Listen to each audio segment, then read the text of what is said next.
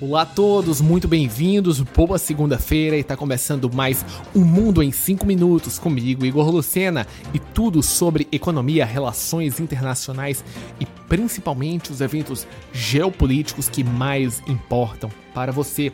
E hoje não poderia ser diferente, vamos falar sobre o assunto do momento, já que fazem 72 horas que iniciou a nova guerra entre a região da Palestina e Israel. Isso porque uh, aproximadamente no início do sábado, mais de 3 mil mísseis foram uh, lançados da região da Palestina, na faixa de Gaza, contra Israel.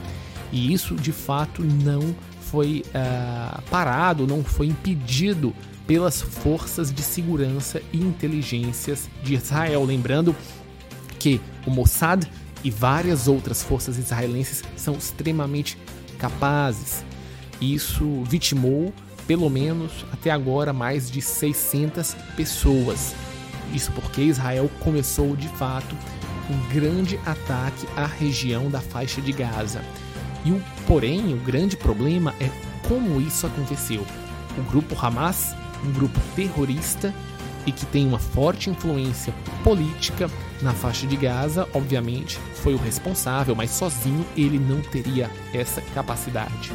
E o que acontece é que eles foram financiados pelo Irã. Isso mesmo. O Ayatollah Ali Khamenei uh, saudou abertamente o ataque e disse que isso é um, é um novo passo para de fato eliminar Israel do mapa. E isso é um dos objetivos do Irã e também uh, das forças do Hamas. E isso fez com que, apesar das divisões políticas dentro de Israel e do enfraquecimento do premier Benjamin Netanyahu, e todo, todo, todo Israel se unisse contra o Hamas. Essa vai ser uma guerra longa, não vai ser algo simples. Isso envolve outros países, como por exemplo parte da, da, do Líbano, que está totalmente desorganizado politicamente, e uh, uma parte de uh, pessoas que fugiram da faixa de Gaza operaram esses ataques também pelo Líbano. Então o que a gente está tá assistindo é uma grande uh, reviravolta no Oriente Médio que vinha criando uma situação até melhor. Desde o presidente Donald Trump havia negociado um acordo de não, não só paz, mas também de relações comerciais entre os Emirados Árabes Unidos e Israel. E estava sendo negociado abertamente um acordo de defesa da Arábia Saudita pelos Estados Unidos, com o objetivo de que os sauditas também normalizassem suas relações com Israel. Ou seja, uma parte considerável e importante do mundo árabe fazendo a paz com Israel e isso não é de interesse do Irã. Lembrando que os iranianos eles não são totalmente árabes, eles são persas e eles também têm é, inimigos na região. Ou seja, uma aliança entre Emirados Árabes Unidos, Arábia Saudita, é, os Estados Unidos e também Israel seria para o Irã uma grande ameaça na região.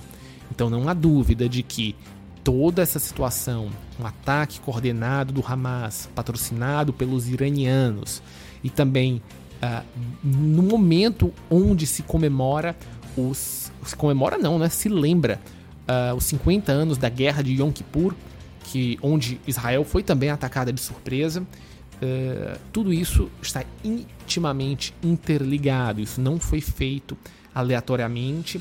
E do ponto de vista macro, Estamos num mundo muito mais perigoso desde a invasão da Ucrânia.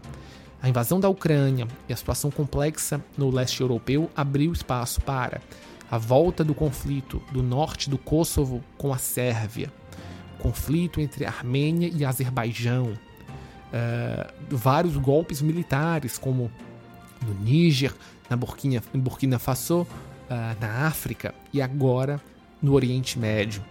O que estamos assistindo de fato, é uma desorganização política e um avanço militar de nações e grupos terroristas que viram um mundo mais fragilizado, com menos liderança e menos policiamento dos Estados Unidos, vendo os Estados Unidos é, complexo e brigando internamente com uma, uma polarização política, estão se utilizando para os seus próprios objetivos, muitas vezes ditatoriais e terroristas.